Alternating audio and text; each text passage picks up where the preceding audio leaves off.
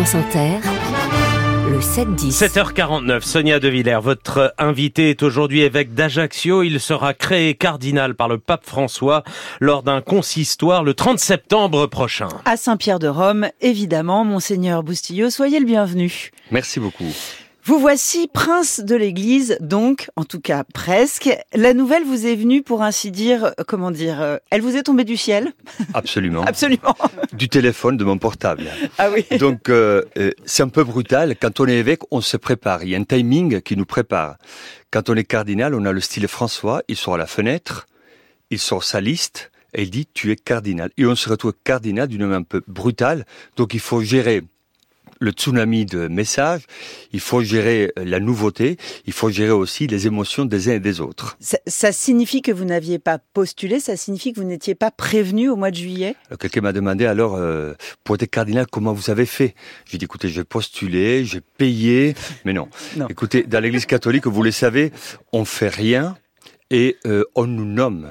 Donc euh, moi, je m'attendais pas du tout, évidemment. Je réagis comme le CVK français.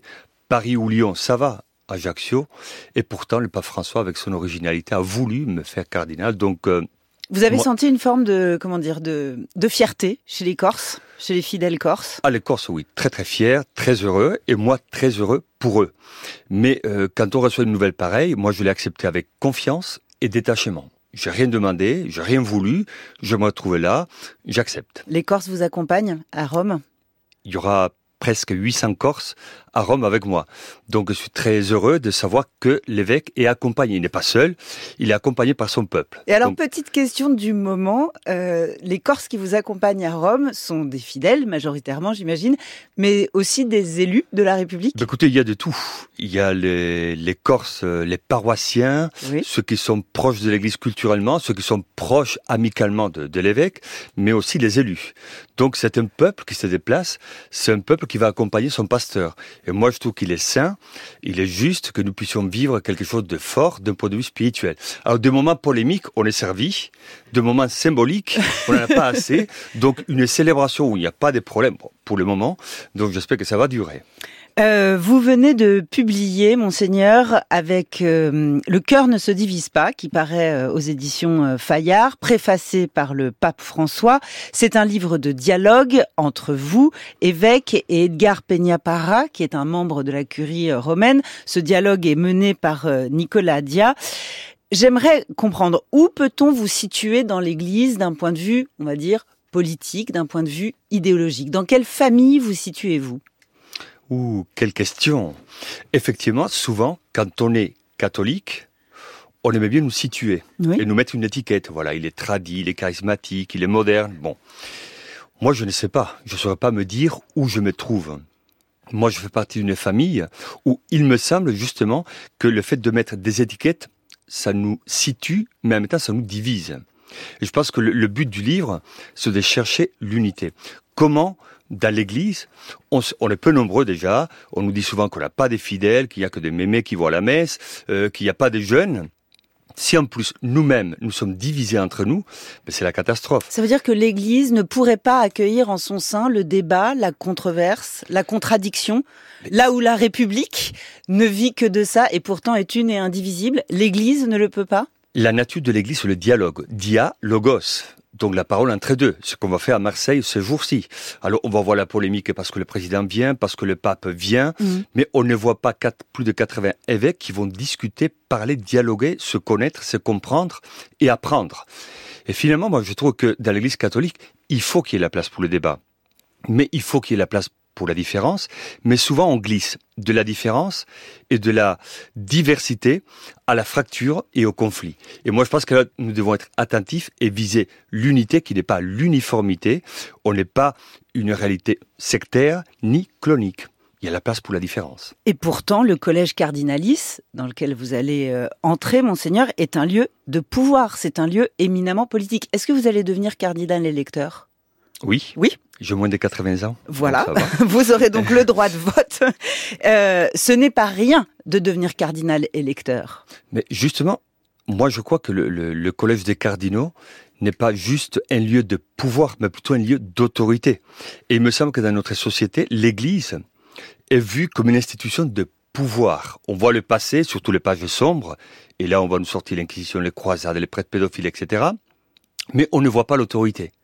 On voit le pouvoir, donc la domination, ou un certain esprit de domination, mais on ne voit pas l'autorité, c'est-à-dire la capacité de tirer vers le haut une société, des personnes, des réalités. L'arrivée du pape à Marseille est éminemment politique. Le pape a choisi de faire la part belle dans le dialogue, dans le questionnement et dans ses engagements euh, à la question des migrants. Vous voyez bien qu'il y a une part de l'Église catholique française, à droite et à l'extrême droite, qui s'y oppose fermement et même qui tire à boulet rouge sur le pape.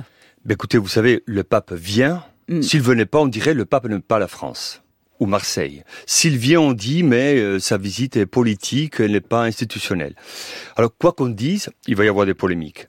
Moi, je trouve qu'il est intéressant et important que le pape vienne dans un cadre qui n'est pas politique au sens moderne du terme. Il vient pas faire de la politique, mais il va parler à une société qui a besoin de points de repère, de valeurs, et il va prêcher l'humanité. Il me semble que la Méditerranée a toujours été un berceau de civilisation. Mais aujourd'hui, il y a beaucoup de conflits, beaucoup de peurs. Les peurs divisent et nous avons besoin d'humaniser notre Méditerranée, notre société. Et alors, le pape, il vient pas pour faire de la politique, mais pour dire, soyez humains. Alors, lui, il est un chef d'État, chef spirituel, donc il va tirer vers le haut. Il va rappeler l'évangile, aimez-vous les uns les autres, aimez vos ennemis. Euh, Alors justement, ce matin, monseigneur, nous avons entendu au journal de 7 heures Stéphane Ravier, qui est un élu Rassemblement National de Marseille, dit, qui dit, voilà, j'ai relu les évangiles, et dans les évangiles, j'ai lu, on doit aimer son prochain, mais rien n'oblige à l'aimer chez soi. Je traduis, les étrangers, on n'est pas obligé de les quand accueillir. Quand on prend Matthieu 25, mm. j'étais malade, j'étais un étranger, est-ce que vous m'avez accueilli? Est-ce que vous accueilli, avez accueilli les plus petits? Alors moi, il me semble, le pape ne va pas dire aux élus, vous devez faire comme ça. Il, le pape, il n'est pas là pour politiser ou pour culpabiliser.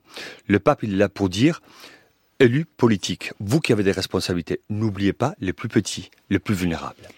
Je rappelle, euh, monseigneur Boustillot, que la Méditerranée, c'est toute votre histoire, hein, parce que vous êtes le premier évêque de France à ne pas être né euh, en France. Vous êtes espagnol d'origine et par ailleurs, vous avez étudié la philosophie, la théologie en Italie, et puis vous avez choisi euh, la France.